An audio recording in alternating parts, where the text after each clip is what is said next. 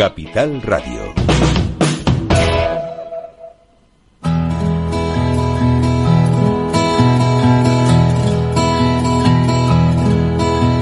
Comienza la caja de Pandora. Al verte sonreír al verte sonreír. Un programa especialmente dedicado al mundo de la discapacidad. El niño que ayer fui.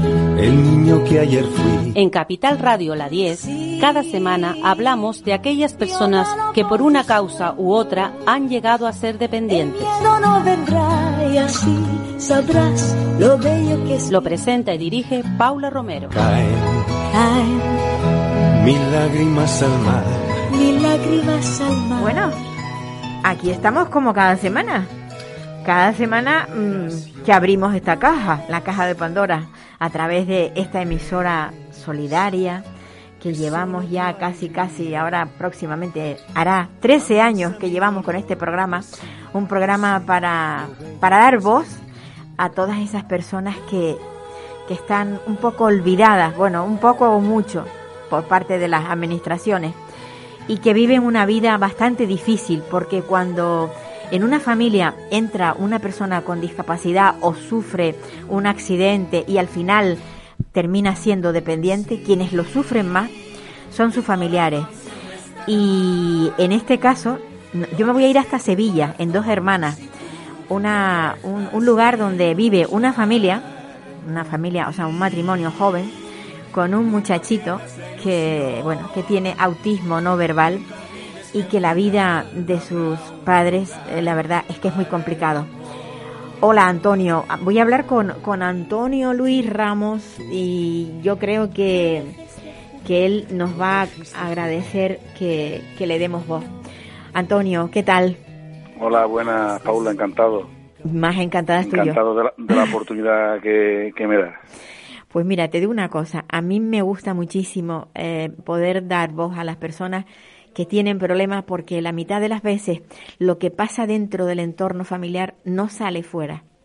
Y yo creo que es una oportunidad tener eh, pues un programa que, que es capaz de dar voz a todas estas familias que lo pasan mal. Y lo sé, lo sé, porque ya te lo comenté, yo tengo una hija exactamente igual, con un autismo no verbal que nos complica la vida. Entonces, a mí me gustaría, Antonio, que nos hagas un breve repaso desde que entró tu chico en vuestras vidas. Entró, evidentemente, un niño pequeño, tú no sabías lo que tenía, pero... Perfecto, os comento. Víctor nació como un niño normal y corriente, nació, jugaba, de bebé, ya era, nació, de, nació, jugaba, eh, tenía a los estímulos, relacionaba a los estímulos de la familia, de los juegos, eh, te miraba a los ojos eh, y, al año y medio dejó de mirarte, dejó de, de interactuar con nosotros y claro, y dimos la voz de alarma en la guardería, la, guardería también nos dijo de que había notado cambios en él, que, la, que incluso nos pidió a ver si le podíamos hacer una prueba para ver si el niño era sordo porque no atendía a las órdenes. Hicieron la prueba, dio positivo, dio positivo, vamos, positivo en el sentido de que escuchaba bien. Eh, Víctor empezó a solamente a corretear, a tirar todo, pero de buena primera. Esto fue así, progresivamente. Al año y medio eh, era otro niño, como si no lo hubieran cambiado. Era otro niño distinto del que nació hasta el año y medio eh, lo tiraba todo, solamente hacía correr, no, no interactuaba, no jugaba con niños, no, nos miraba.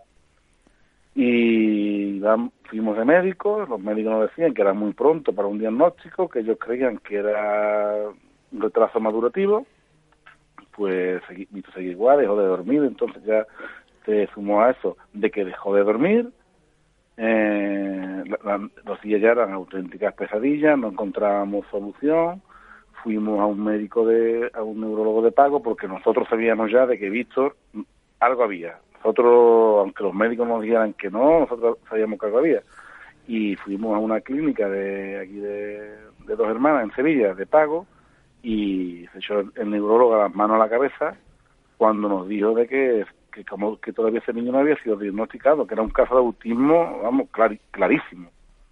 en este mismo este mismo neurólogo, la verdad que fue un diagnóstico, la manera de, de decírnoslo, muy duro. Bueno, en este caso a mí, que fui yo solo, por motivos de trabajo mismo estaba trabajando, fui yo solo que pedí esa, esa tarde y me dijo, mira, tu hijo autismo, el autismo esto, es igual que un coche, un coche roto, que si el motor está roto, no tiene solución, fácil de, de brusco.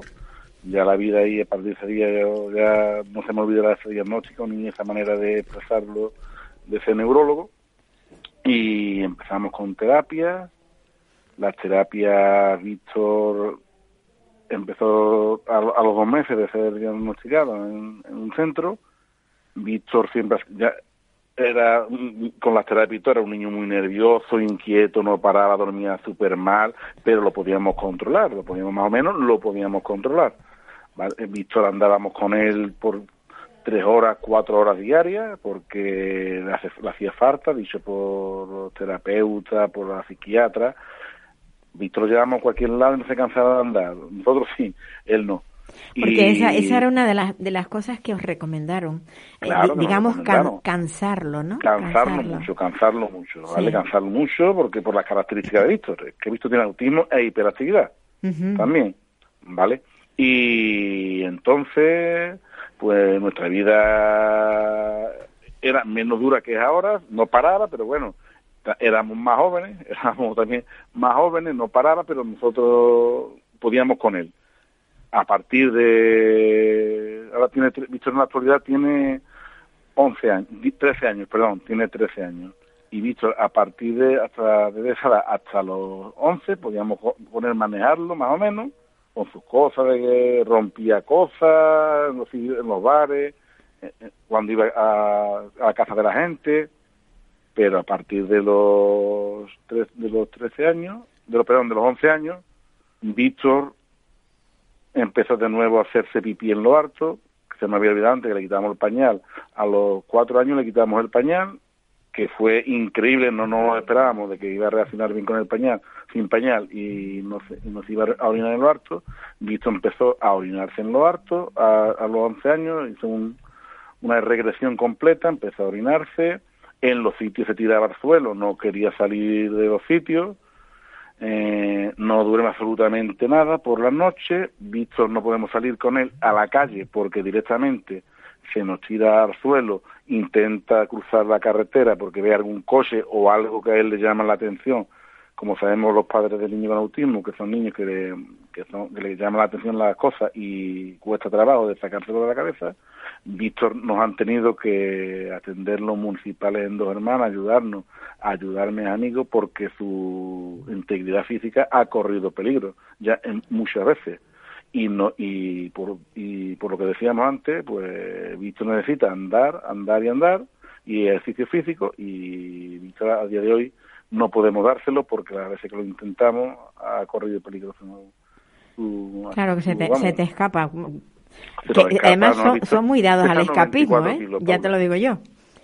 Las- los, chi- los chicos y chicas con autismo suelen, Sí. no, no se sabe por qué, de pronto van tan tranquilos y, y echan a correr que, correcto que, correcto que yo correcto. digo, parece que tienen rueditas en los pies porque sí, no sí. los puedes parar. Totalmente. El Sí. jueves pasado le di- digo, vamos a darle una oportunidad, porque siempre intentando darle una oportunidad, yo llamé a un amigo mío, estuvimos andando con él, iba tan tranquilo, Paula, y tan tranquilo, como tú dices, agarradito de la mano, Sí, sí, que sí. nos estaba sorprendiendo, de buena a primera, vi un coche en la otra acera, como el de mi padre, que estaba asesinado con el coche de mi padre, y no podíamos entre los dos, no podíamos literalmente ni entre mi amigo ni, entre- ni yo.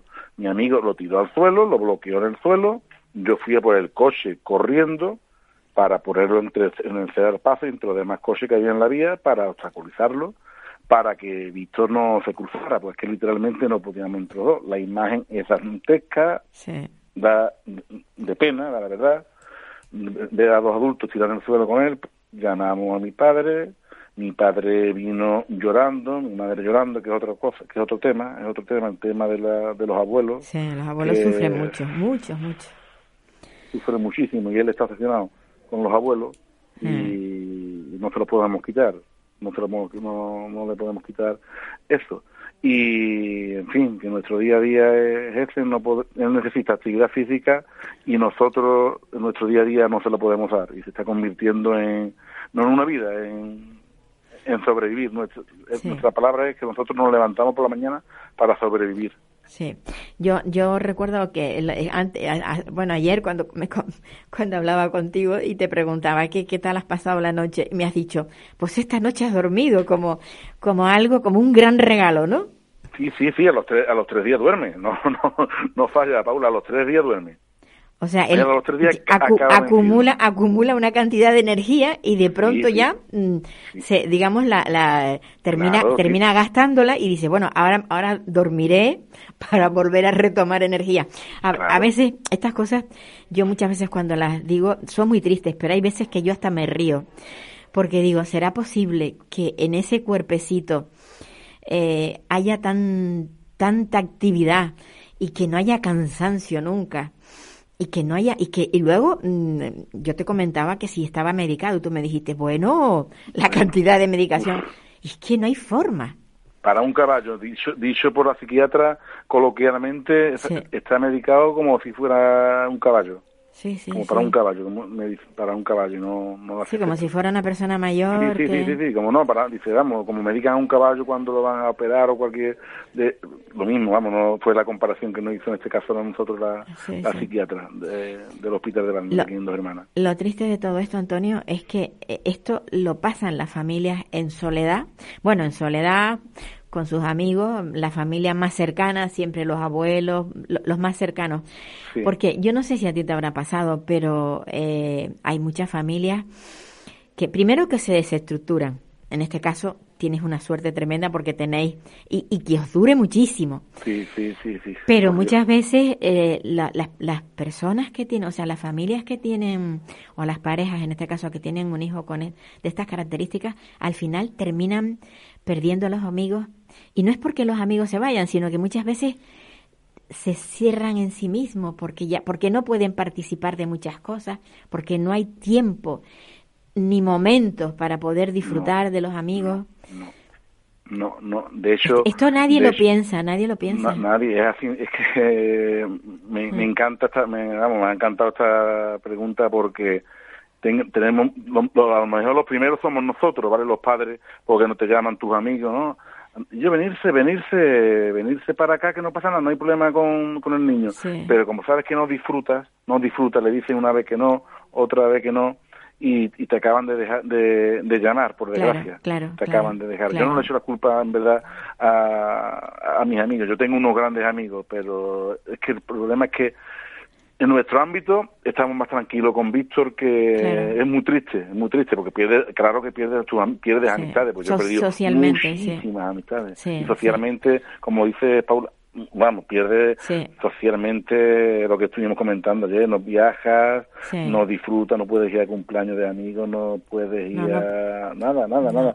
Al mismo pueblo de mis padres que me encanta, que es un pueblo en en- que se llama Segura de León en, Badajoz, que, que para mí eso es relajarme, como yo lo hacía cuando chico, yo ya ni eso, y está un- a una hora y pico de, de camino porque Víctor no duerme esa noche literalmente es que ni duerme él ni duerme mi padre tampoco Claro. él está en un ámbito de que hay en una- un pequeño corral quiere salir aunque sea a las 4 de la mañana a las 3 no entiende Sí. y él quiere salir a cualquier hora y eso es muy duro muy duro muy duro que para ese ratito de respiro que a mí me encantaba antes ya no lo puedo tener Sí, ni, porque vamos, ni mi mujer hablo hablo de mí y de mi mujer siempre que Sí, hable sí, sí, a- sí. a- Sí, de los dos, de los dos. No, me imagino que lo, lo sufrí conjuntamente.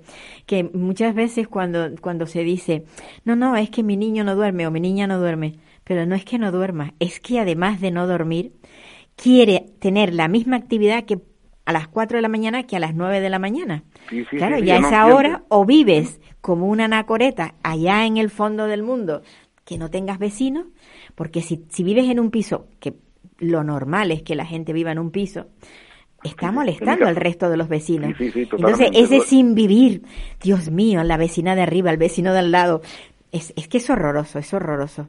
Yo por suerte tengo unos vecinos, vamos, eh, que son que son muy empáticos con nuestra situación y no tengo problemas al revés. Me dicen, bueno, Antonio, lo, lo he escuchado a las 4 de la mañana, a las 5, y que vaya, qué pena, vaya padres, al revés, se ponen, empatizan mucho. No, no tenemos ese problema, la verdad, porque conocen a Víctor y nos conocen a nosotros y saben que no es que nosotros nos dejan a las 4 de la mañana por mover el mobiliario en plan de que nos ha dado por hacerlo porque no tenemos otra cosa que hacer. Ellos en ese tema empatizan, pero es muy duro, es muy duro que estás que no puedes con tu vida y se levanta y, y ahora darle de comer, está pendiente de que no despierte al mayor que tiene mañana instituto, de que tu mujer mañana trabaja y que tampoco vaya a despertar. Y él va, va se tira al harto de la cama, del hermano, el, hermano llorando de madrugada porque no lo deja dormir. Es una situación la noche, la noche es para grabarla, ¿eh? la noche, como yo digo, es para hacer un documental de, de las noches de las familias que tenemos ese problema. Sí, sí, sí. Es difícil, es muy, muy difícil. Y el problema es que no hay recursos para, para este tipo de personas, porque luego hay una cosa, o sea, que el autismo tiene una forma de tratarse que, bueno, que va bien, va bien en muchas ocasiones, pero si no tenemos eh, lugares donde se les pueda tratar y, y, luego cuando existen, por ejemplo, residencias para personas con autismo, están todos mezclados, no, no, no se lleva la terapia eh, a cabo. Yo conozco una persona que, que se manejaba estupendamente con una agenda, entró en una residencia, le perdieron la agenda, nadie, ya no sabe comunicarse, ha perdido el control de Finter, o sea, una serie de cosas justo porque no hay personal especializado. El poco, el poco que hay no está no está precisamente en la en las residencias. Y es una pena, ¿eh, Paula, porque eh, me estás hablando de tu hija y que ya ha llovido, ya ha llovido y seguimos en el, estamos en el 2023 y es que no evolucionamos, que es muy triste. es que cuando yo me comentaste la historia de tu hija, a mí la verdad que digo, que no, no veo, no, no veo que lleguemos a una solución que pronta, porque las instituciones miran para otro lado y estamos en el 2023 y tenemos los mismos problemas que tú tenías cuando mi hijo tenía su edad. Con tu pues hija. Igual, igual. Las cosas han cambiado, pero muy poco, muy poco. Necesitamos luchar muchísimo. Por eso, por eso tengo yo este programa, por eso está este programa. y gracias Gracias a, la, a la 10 Capital Radio que, que lo ha mantenido en la parrilla durante todo este tiempo y desde luego, bueno, nos está viniendo muy bien, muy bien a las personas que, que, que, pasamos por esta yo, yo, le doy la gracia también a Capital, a, a Capital 10 Radio. Sí, sí. Enormemente. Pues yo desde ayer estoy metido en el Facebook y mirando, sí, sí, cotilleando, pero para informar y, y una labor tremenda, enorme. Escucho los podcasts y vamos y la verdad que es de agradecer que por lo menos les dé visibilidad a los problemas de la dependencia, ya no solamente de autismo, sino de sí, no en general, en general, sí, sí, de dependencia. Antonio, lo más que te puedo decir es que mucho ánimo, un gran abrazo virtual desde Canarias. Igual, igual, igualmente, y mucho ánimo también para ti, que aunque esté haciéndome la entrevista, eres también una perjudicada por las administraciones y por... quizás, quizás ahí está la cosa de, de tener este programa, precisamente por eso, por, por la, el, conocimiento que se tiene del tema. Pues Antonio, nada, ánimo, ánimo. Eh, estaremos en contacto a ver cómo. Sí, siempre, siempre. Venga, siempre, un abrazo. Un abrazo enorme y gracias por el programa y a todos tus compañeros por darte esta oportunidad también de tener este gran programa. Pues sí. Bueno, pues de dos hermanas nos vamos a ir hasta a Gran Canaria. En Gran Canaria tenemos a una persona mm, que bueno que está luchando por por una hacer una asociación y por, bueno, ahora, ahora cuando hablemos con ella nos, nos dirá, nos dirá exactamente cuáles son los pasos que está dando para poder, eh, pues eso, organizar lo que necesita. ¿La tenemos? A Ruth Santana. Tenemos a Ruth Santana. Vale, bueno, pues como ya decía, nos, nos vamos, hemos dado el salto hasta Gran Canaria. Hola Ruth. Hola, buenos días, ¿qué tal? Ruth, bueno, yo estoy encantadísima de, de, poder hablar contigo porque veo que tienes muchísimas ganas de que cambien las cosas. Cuéntanos, cuéntanos qué, qué es lo que estáis haciendo con esa reciente plataforma o asociación que habéis creado. Eh, bueno, nada, nada más, nada más complicado que, que bueno, que una plataforma de afectados por la lista de espera para centros eh, para personas con discapacidad, que nos unimos unos padres viendo que teníamos la misma problemática y que no entendíamos por qué del, del estado de esta lista de espera y, y con tantas diferencias entre, entre tiempo de, de poder acceder a una plaza. Porque mm, mucha gente a lo mejor lo que te- lo que estás diciendo no, no lo, no lo comprende.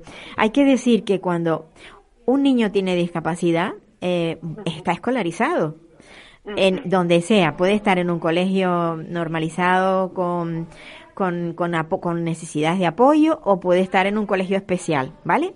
Pero cuando se acaba la escolarización, ¿qué pasa con estas personas? Ahí es donde entras Eh, tú, Efectivamente. A, ver, como nos ocurre a todos, esto no es una excepcionalidad, como nos ocurre a todos, los, los niños tienen eh, por obligado cumplimiento eh, que acudir a un centro de educación, al margen de que puedan, en este caso, como nos ocurre a nuestro colectivo, que los niños y las niñas tengan alguna capacidad especial en la que tengan que, que estar dirigida la, la educación en este caso. Eh, ¿Qué ocurre? Que educación en sí, el estamento de educación, hasta los 21 años da cobertura a estos niños. A partir de los 21 años, pues entraría otra clase de servicio, que en este caso eh, va directamente a, acogido con las competencias del cabildo.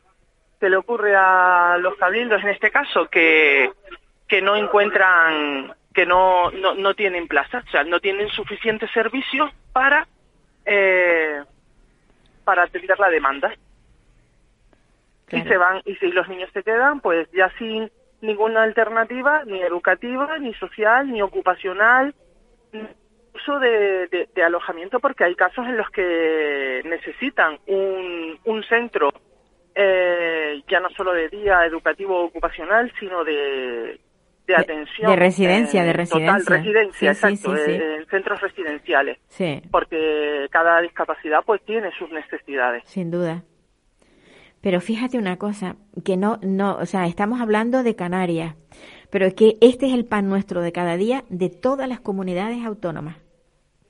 Eh, vamos a ver, hay, hay un dato, hay un dato muy específico que es eh, que, que- que España en sí, por la Comunidad Económica Europea, eh, recibió hace, no sé si hace un año o dos años, una multa por no cubrir los los mínimos establecidos respecto a a la a las personas con incapacidad o a los servicios que, que necesita cubrir para para para dar estos servicios, o sea, como muestra un, un botón, por Sí, ejemplo. sí. Entonces yo entiendo que estamos hablando de España. Cada comunidad pues tendrá su, su- sus carencias y, y, y que, que tengamos en cuenta porque siempre decimos y cada tendrá su problema. O sea, los que no tenemos el problema somos los afectados.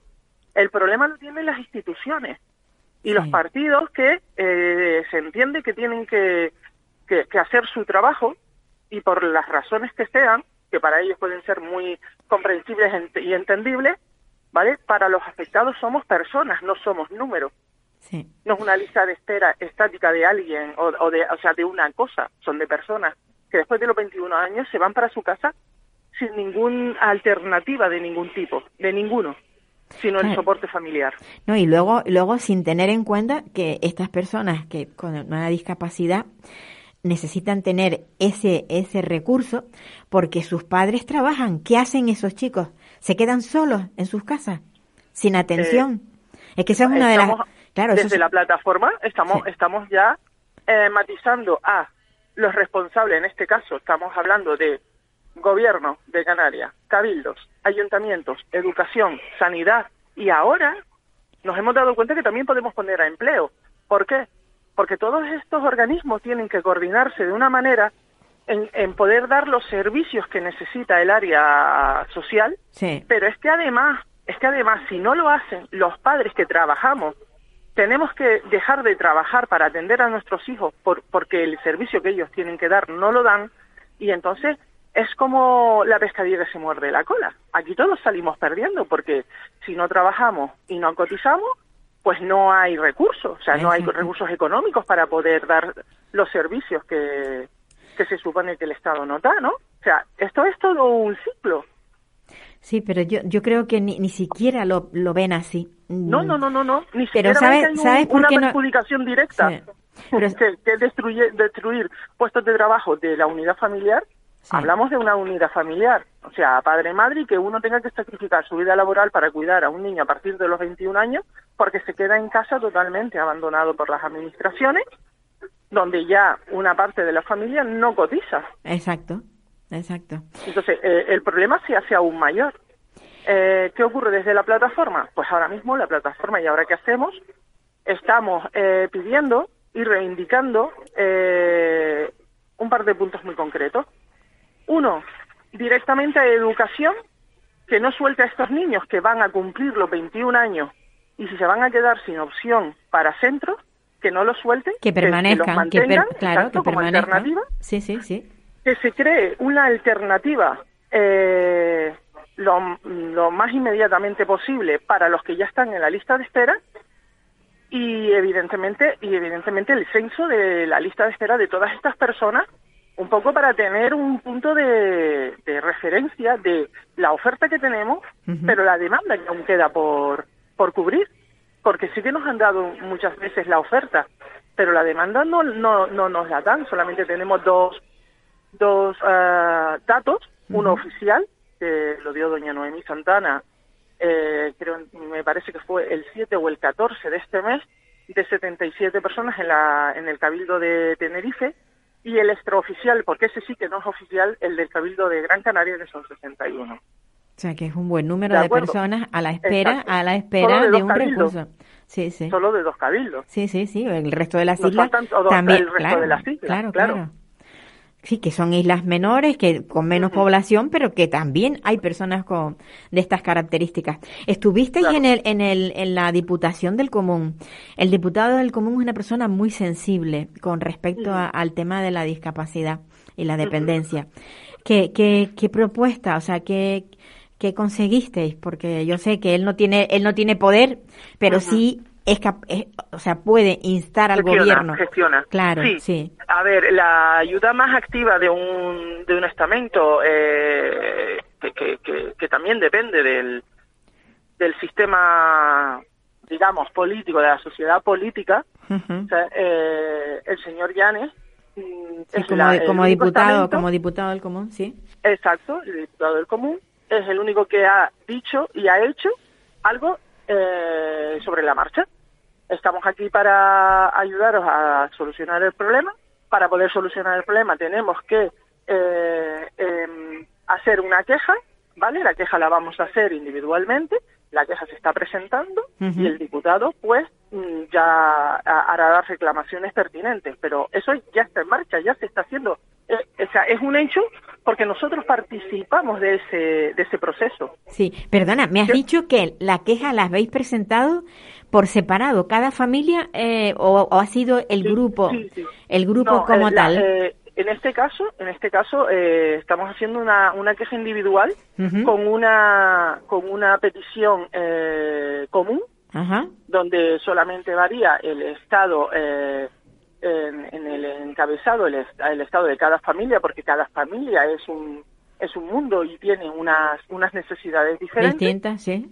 Exacto, pero la, la petición que se hace es en común, lo que está haciendo hoy la plataforma. Sea, haciendo ver el problema, Ajá. lo que pasa y cuáles serían las posibles soluciones a corto plazo. No a medio, a corto plazo. Ya. Y eso, o sea, Ese- el, el hecho de que sea por separado cada familia va a tener más peso que si fuera Eh, de forma este global. Se hace, por sepa- sepa- se hace por separado, se hace por separado porque en la lista de espera estamos por separado. Ah, claro, claro, claro. Una, una es esa. Si, Sí. si, eh, estamos por separado. Eh, y, y luego, lo hacemos por separado porque eh, somos plataforma, no somos asociación. Ya, Entonces, claro. como tal, la plataforma tiene un, un, un ente reivindicativo. Y dentro de esa plataforma, todos de manera individual, aunque apoyemos la misma causa, estamos, estamos unidos. Somos uno, pero eh, ciertas ciertas gestiones sí que hay, que hay que hacerlas individualmente, que también viene bien, que no pasa nada, que son deberes que, que tenemos que hacer los padres que estamos como, como ciudad, sin duda, como ciudadanos. Estamos, exacto, estamos acostumbrados a, a, tramitar, vamos, de siempre. Y, ahora Porque mismo... para cada tramo de edad de nuestros hijos hay que, hay que presentar multitud de, de instancias y, soluciones. una más. Sí. Ruth, ahora mismo eh, la plataforma está en Gran Canaria o, o, ya es de ámbito, eh, digamos, de comunidad autónoma. Eh, la, la, plataforma se ha creado para que para, para que cualquier persona que esté eh, que, que, esté afectada por la lista de espera a nivel insular ¿Sí? se, se sume. Ahora mismo somos 40 familias, me consta que somos eh, de Gran Canaria todos, ¿vale? Pero el fin es que, que, sea a nivel a nivel insular faltaría más. Claro es que a mí lo que me interesa es decirlo aquí precisamente porque habrá más familias que se sientan igual que las vuestras o sea solos solos y abandonados. exacto es que es que la palabra es abandono, abandono. y nos han hecho invisibles. ¿cuándo sabemos que nos han hecho invisibles cuando en el Parlamento la máxima responsable de Asuntos Sociales, doña Noemí Santana, comenta de que como la competencia no era directa del gobierno, ah, ellos sabían que esa lista existía.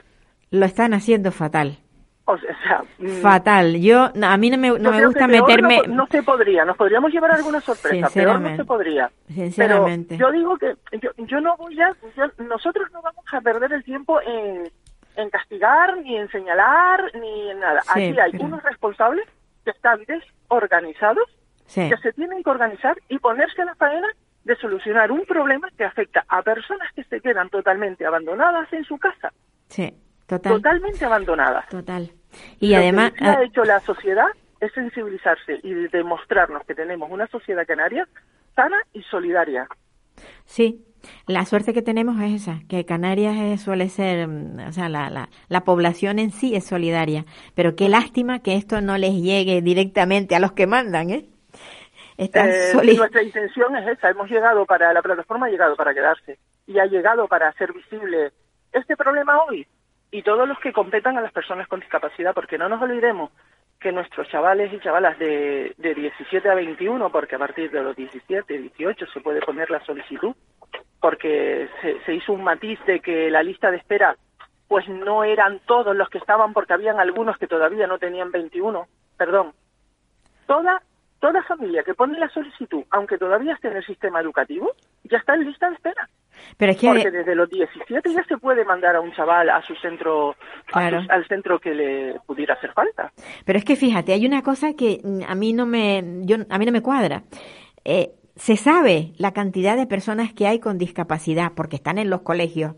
Se saben eh, qué características tienen porque están en los colegios. Tienen los expedientes, lo tienen todo. No se dan cuenta, salvo que haya fallecido en la, en la etapa escolar, no se dan cuenta que una vez que termine la etapa escolar tienen que reubicarlos en algún lado. Los que puedan ir a trabajar van a trabajar. Sí, previsión? No, no, para nada. para, hay, un olvido total, un olvido total. Total. Sí, sí, sí, no. Aquí hay una despreocupación. Una despreocupación total. Sí, total. Una despreocupación que luego eh, justifican con, primero, mm, eh, de, quién, de quién es o no es la competencia, de quién es o no es la responsabilidad. ¿De acuerdo? Pero, la, la mm, pelota en el tejado del otro. Sí, sí, sí, siempre. Entonces, ahora mismo, como todas las competencias, ninguna de ellas ha hecho su trabajo, porque esta lista es el resultado de un trabajo mal hecho o, no ejecutado, o como ellos lo quieran llamar, el problema ya existe. Y si existe es porque todas las, las partes competentes en el problema no se han hecho cargo. Entonces aquí ya no podemos, no podemos echar la pelota a un solo tejado. El grupo de competencias que se tiene que encargar de esto, ninguna lo ha hecho manos a la obra. Manos a la obra, vamos a ver, venga, ¿y ahora qué? ¿Seguimos con estos niños en casa? Pues sí. ¿Seguimos sin atenderlos y hacerlos invisibles? Hemos llegado a un punto en el que los padres, pues, han salido a la luz. Pues yo celebro, celebro muchísimo esta iniciativa? Porque desde luego mm, no eres la primera, bueno, ya sabes, tienes ahora mismo, no, no, ahora mismo sido- son ha- ha habido una 40. respuesta- ahora mismo son claro, claro. Muy Sí. buena, eh, lo que decíamos antes, animamos a todos Sí. los padres y madres que puedan estar Danos, danos un, danos un, un teléfono donde quieran, donde se puedan dirigir claro. para llamar. El- Sí. En redes, en Sí. redes estamos en, en todas las redes, en Facebook, Instagram. eh, Como, Telegram, ¿Cuál es el TikTok. nombre? ¿Cuál es el nombre ¿Y de ahora la? qué hacemos? ¿Y ahora, ¿Y ahora qué hacemos? Punto Vale, es, perfecto. eh, la plataforma y para todas las, las plataformas y la página web Perfecto. eh, es 3W y ahora qué hacemos punto es Per- y el número de contacto de teléfono pues el, el 68581 68581. Ajá. Repite, repite. Aquí estamos. Repite. 685 Ujú. 810607 Ajá. y aquí estamos para, para apoyarnos y para y para andar todos juntos los que podemos estar afectados y que no nos olvidemos que todas las personas que en el momento en este momento estén en el sistema educativo no importa la edad ni el grado en el que estén van a cumplir 21 años esto hay que empezar a protegerlo Exacto, ahora exacto, exacto. esto hay que empezar a gestionarlo ahora y hacer una previsión de futuro para todos los que vienen detrás Ruth, tienes mucha razón. Un abrazo muy fuerte. Que esto es- voz. esto tiene que ser. No, bueno, a ver, te, te hemos dado voz hoy, pero vamos a seguir dándotela según vayamos viendo cómo van ustedes avanzando, ¿vale? Eh, pues muy bien, muy agradecida. un abrazo muy fuerte. Buenas tardes. Bueno, bueno, pues ahora ya nos vamos a ir hasta Toledo porque allí tenemos a la persona que lleva una plataforma eh, eh, que, bueno, que está buscando que el empleo para las personas con discapacidad sea algo real y que no se les explote. Y bueno, ahora cuando hablemos con Yolanda Gómez Recuero de Arce, que creo que nos la están ya poniendo al teléfono eh, desde el control, tenemos a, tenemos a Yolanda. Hola Yolanda. Buenos días, Paula. Encantada, yo siempre digo encantada porque es que cuando cuando tropiezo con gente luchadora digo, Dios mío, es que mm, es lo que necesitamos. No podemos andar con, con personas que se sientan en la silla esperando que les lleguen las cosas. Hay que luchar por ellas. Los grandes Sí, avances siempre han sido por el movimiento de las masas. Yolanda. ¿cómo está la cosa en el tema de, de la discapacidad y el trabajo? Seguimos igual, esto no avanza. Seguimos igual, no, no avanza, no avanza ni para un sitio ni para otro. Por suerte nos estabilizamos ahí, pero necesitamos avanzar porque es que todo sigue igual. No eh, los políticos, la sociedad, pero fundamentalmente los políticos y los sindicatos prefieren para, mirar para otro lado y seguir dándole la razón a la patronal, porque les resulta más cómodo y porque no quieren conflictos. No quieren darse cuenta de que existimos y estamos ahí y somos personas, no somos esclavos. Somos Exacto. personas con unas necesidades, como todos. ¿Cómo, cómo se te ha puesto a ti el cuerpo cuando has visto lo que cobra el señor que lleva la patronal? Pues muy mal, porque es que de verdad es vergonzoso. Es una vergüenza, es una vergüenza. Sí. Y, y entonces se te caen los palos del sombrajo y dices, pero vamos a ver, este señor, ¿cómo puede estar diciendo nada? ¿Cómo puede mm, pedir nada con ese sueldo que está teniendo? Y encima tiene la vergüenza de decir todo lo que dice. Pues Y además, algo que muchas personas no sabrán, ese sueldo sale también de nosotros, del resto de los españoles, porque la patronal recibe dinero del Estado. Ojo, que eso hay que recalcarlo constantemente, porque hasta, hasta ahora había personas que no lo sabían. Ese señor está cobrando dinero nuestro y encima y encima no quiere que se le suba el sueldo a los trabajadores y encima no está haciendo nada por las personas con discapacidad. Exactamente. Pero es que no solamente eh, él está recibiendo ese dinero, es que lo reciben todos. Está recibiendo un dinero de todos los españoles que no tienen ningún tipo de control por la, por la administración pública.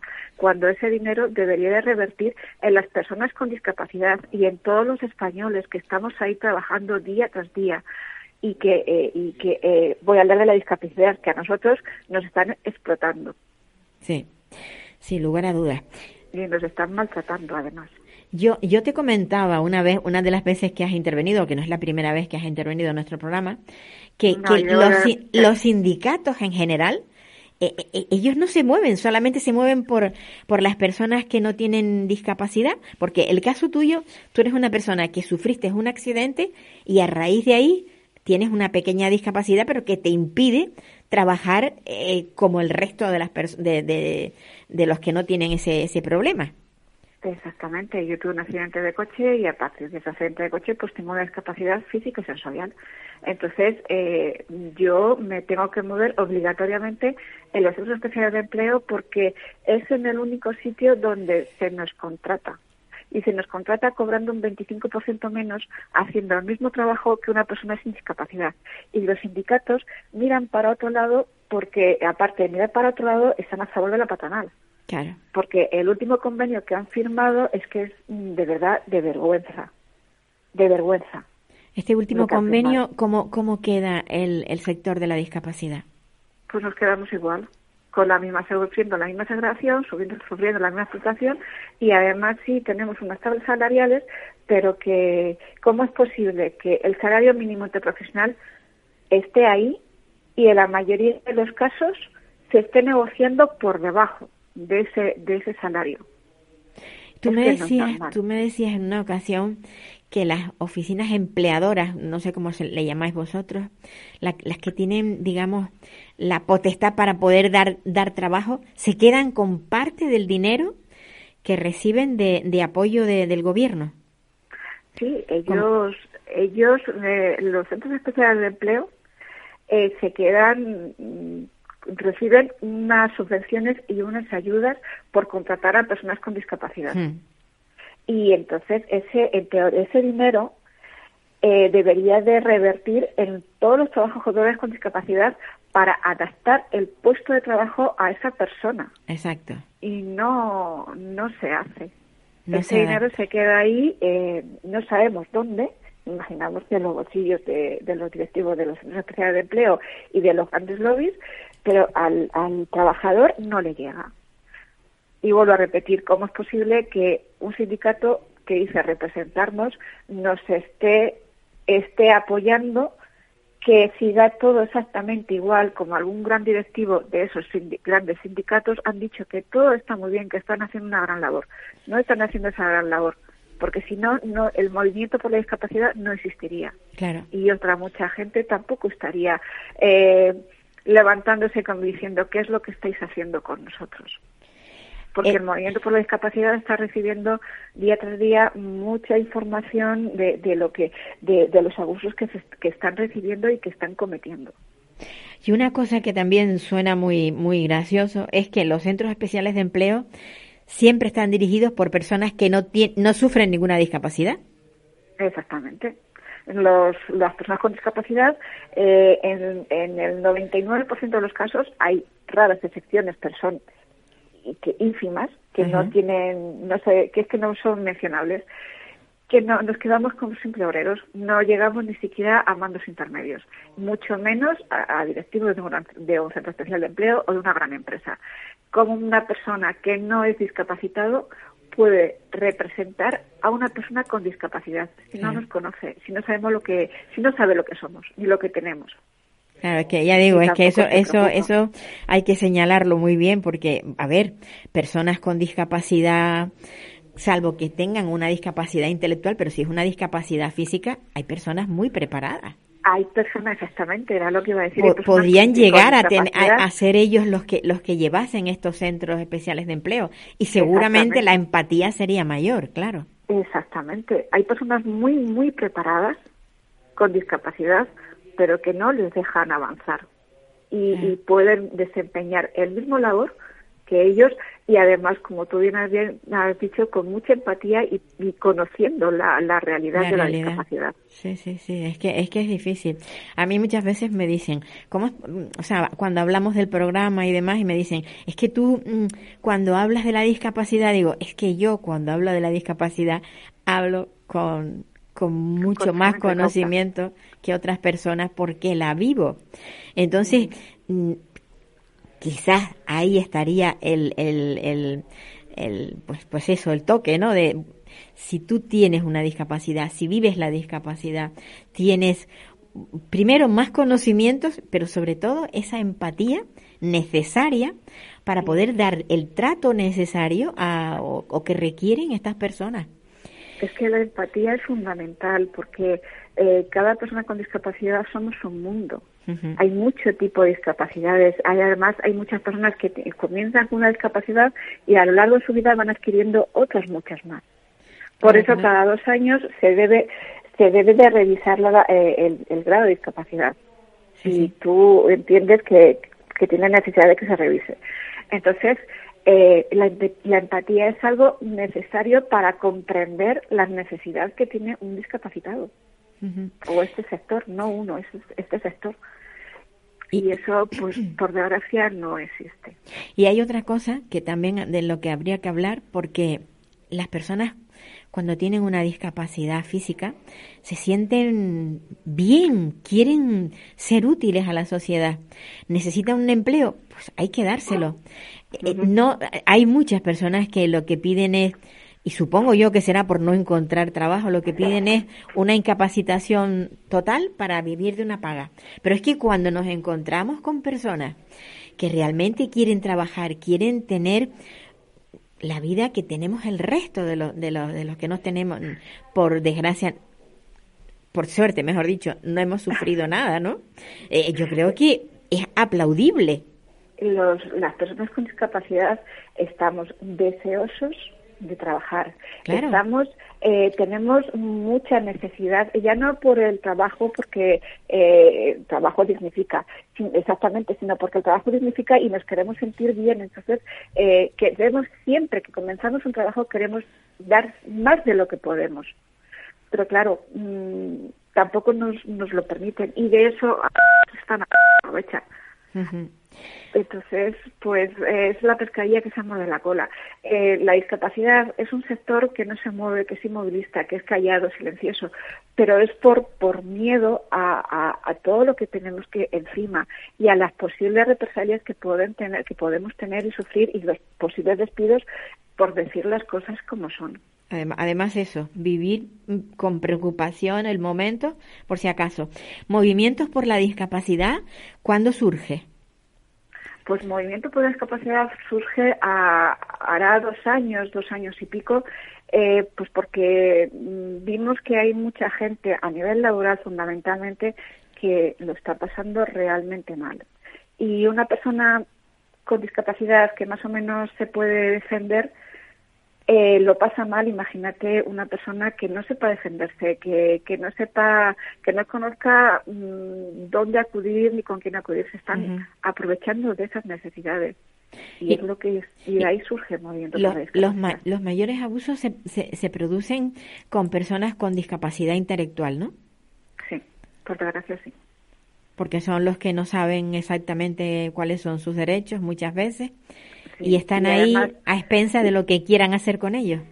Sí, y no saben defenderse y luego los familiares, pues por miedo, por desconocimiento, porque no les dicen nada, porque no saben lo que les están haciendo, pues no actúan. Y ese es el gran problema. Ahí se han dado casos de, de dar trabajo a estas personas para que tengan algo que hacer, cuando sin tener un contrato y sin recibir una remuneración económica. Solo por tenerlos ocupados. Exactamente, sí. Porque, mira, antes, bueno, claro, tú no has podido escucharlo, pero con anterioridad he, hablado con la madre de una chica que ha terminado su, su edad escolar. Al, llegar a los 21 años ya sabes tú que al final no sabes dónde ir porque no, no hay recursos para ello. Esta, esta persona es de Canarias y que me gustaría ponerla en contacto contigo. Creo que lo haré precisamente por eso, porque una de las vías también puede ser el trabajo. Esta persona, mm, eh, pues su hija es lo suficientemente hábil como para poder trabajar. ¿Qué pasa? Que una vez que termina la escolarización, no hay nada. Y luego nos encontramos con los centros especiales de empleo, que tampoco tienen una solución. Eh, hay un abandono, ¿no? Muy grande. Hay un abandono muy, muy grande. Y luego ah, tú entiendes que los grandes lobbies eh, se estén apoyando que haya una inclusión de los de los niños en edad escolar para que no haya segregación. Y luego a la hora de trabajar sí que estén ellos aprobando que esa- que, que exista esa segregación. Sí. es una es una es algo que no es lógico No, porque cuando estás en edad escolar sí que tiene que ser una inclusión que debería decir siempre la inclusión total y efectiva a cuando seas adulto ya no Es una No hipocresía, es una hipocresía total, total total. totalmente Y esto pasa, eh, eh, bueno, en, en todas las comunidades autónomas, ¿eh? no, no, Sí, sí. porque si, No dije- hay- si no se dijéramos, sí, claro, si dijéramos hay una comunidad donde funciona mejor, pero yo creo que esto es un, un mal endémico. Es un mal, exactamente, es un mal endémico en, en todo el estado En- y claro, mm, de ahí que nosotros estamos intentando, eh, plan- nos estamos planteando el, el hacer una movilización a nivel nacional para luchar, que se den cuenta de que no somos callados, de que se den cuenta de que existimos y pensamos y podemos decidir por nosotros mismos y que no estamos eh, a favor de todo lo que nos están haciendo, porque somos personas, no somos esclavos. Exacto. Tú ahora mismo estás de baja por una enfermedad y pero no estás, pero estás activa, estás estudiando, estás Eh, preparándote sí. unas oposiciones. Sí, estoy preparando unas oposiciones porque, eh, pues bueno, eh, me estoy dando cuenta de que yo, mm, mi, nive- mi, mi vida laboral, si continúo en los centros especiales de empleo, está muy limitada. Claro. Y entonces, pues, mm, no. Y precisamente por, por escribir las cosas que, que escribo, pues, como que estoy un poco más en el centro de mira de, de mucha, de mucha gente. Te está convirtiendo en persona no grata, Sí, por así un decirlo. poquito. Sí, un Sí, poquito. es, es tremendo, pero es así. Es que no, no, ni siquiera se puede hablar. O sea, encima que te están machacando, te tienes que callar. Tienes que callarte, exactamente. Tienes que y callar. por no callarte, pues te hacen amenazas veladas o te dicen directamente, hemos hablado con tu centro especial de empleo y dices, ¿eh? ¿Qué me estás contando? Ah, Entonces, pues ahí estoy. Pero lo que más me duele es que mis propios, algunas personas discapacitadas, por hacer lo que estamos haciendo, algunas personas nos recriminan diciendo que estamos haciendo mucho daño a la discapacidad. Eso no es entendible tampoco. Porque cuando estás luchando por alguien, bueno, estás luchando por ti en primera persona, pero luego eso mm, repercute en el resto.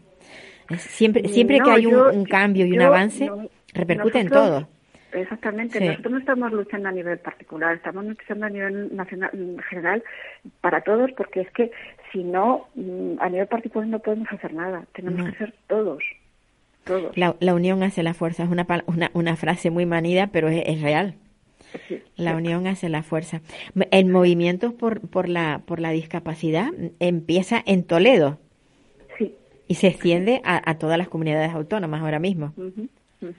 Sí, Sí. estamos ya prácticamente en todas las comunidades autónomas. eh, mm, en Cataluña, en Castilla-La Mancha, en Castilla-León, en Valencia, Andalucía, en Canarias, estamos prácticamente mm, poquito a poco Cubier- cubierto todo. Sí. Yo, yo, la verdad es que me parece mm, que es la única forma que hay de, de lograr cambios, eh, cambios sociales a todos los niveles. Si no nos movemos, si no hablamos, si no decimos lo que está pasando, eh, esto no, no, no vamos a lograr nada. No, no, y es así y nos cuesta un mundo. Hemos escrito dos veces a, a Yolanda Díaz para que nos reciba, para eh, eh, explicarle lo que realmente sucede con, con hechos y con documentación y por ahora no nos han contestado. Esperemos y si no estamos dispuestos a llegar al defensor del pueblo. Pues sí, hombre, quizás sería bueno que ya que no esperéis más, porque mira, de todas formas ahí dentro de nada eh, tendremos elecciones y, y yo creo que esto hay que moverlo antes de que de que haya Sí, el sí, cambio. eh, sí, es cierto. Antes de que haya ese cambio se Sí. debe de mover. Pero claro, ya sabes el, el, el tiempo que es llegar a que lleva esto. Tienes que darle Pues sí. tiempo, si no le das el tiempo Yolanda, necesario. se, no- se no nos acaba el tiempo. Hablando de tiempo, un abrazo muy fuerte. Un abrazo y muchas gracias por todo lo que estáis haciendo. Venga. Gracias por darnos voz. Hasta otra, hasta otra. Amigos, se nos termina el programa, como siempre, hablando de discapacidad y hasta la semana próxima. Adiós, adiós, a usted, usted y usted.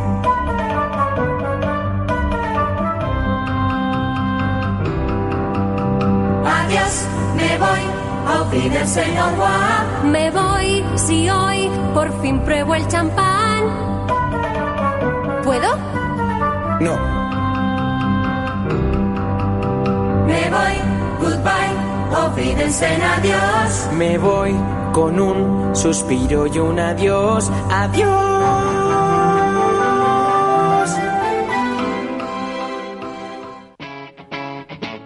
Capital Radio.